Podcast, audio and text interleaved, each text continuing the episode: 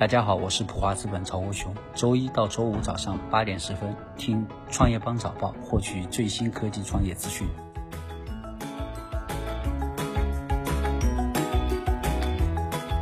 欢迎收听创业邦早报。创业是一种信仰，科技创业资讯尽在创业邦。今天是二零一九年十月二十八号，星期一，我们一起来关注今天的重要讯息。青春片《少年的你》三天五点七八亿，哪吒下档总票房定格四十九点七四亿元。十月二十八号消息，《少年的你》周日单日报收一点九七亿，这一青春片首日吸金一点四五亿。周六单日票房二点三五亿。三日累计票房超过五点七八亿，《少年的你》上映次日，十月二十六号累计上映九十三天的《哪吒之魔童降世》正式下档。国家电影专资办票房数据显示，哪吒总票房定格四十九点七四亿元。英国首相将授权华为接入英国五 G 部分网络权限。十月二十七号消息，据路透社援引星期日《泰晤士报》报道称。英国首相鲍里斯·约翰逊正准备授予中国华为进入英国未来 5G 电信网络的权利。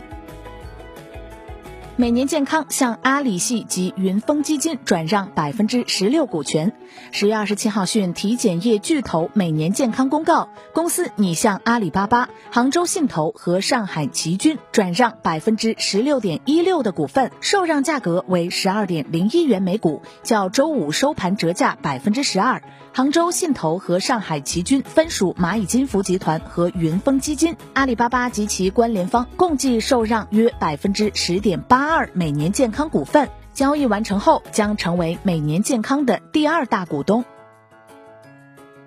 着眼美国珠宝市场，LV 所属集团或将收购 Tiffany。十月二十七号消息，知情人士透露，法国 LVMH 路易威登品牌的拥有者正在探索收购 Tiffany，以便在美国珠宝市场扩张。上述因为谈判尚未公开而要求匿名的人士称，这家奢侈品集团正在与 Tiffany 举行谈判，但不保证会达成协议。央视评论员称，区块链的应用不是炒币，希望炒币者能够冷静。十月二十七号，央视财经评论节目中，财经评论员马光远和北大光华管理学院主任刘小雷表示，区块链的应用不是炒币。这一次政治局学习传递的信号是希望通过区块链技术支持实体经济，而不是短期炒作。在这个风口上，更应该警惕打着区块链幌子的违法违规的企业和个人。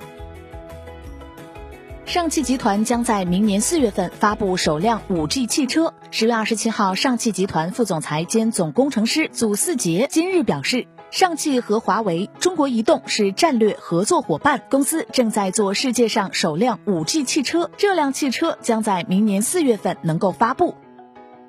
北大教授找到治疗艾滋病和白血病新方法。据北京大学公众号消息，近日，北京大学、清华大学生命科学联合中心邓红奎研究组、解放军总医院第五医学中心陈虎研究组及首都医科大学附属北京佑安医院吴浩研究组合作，在《新英格兰医学杂志》发表研究论文，标志着世界首例通过基因编辑干细胞移植治疗艾滋病和白血病患者的案例由我国科学家完成。人大财经委称，互联网金融法争取列入年度立法计划。中国人大网十月二十六号公布了全国人大财经委关于第十三届全国人民代表大会第二次会议主席团交付审议的代表提出的议案审议结果的报告，其中互联网金融法争取列入年度立法计划，安排审议。感谢收听创业邦早报，关注创业邦微信公众号，获取更多创投资讯。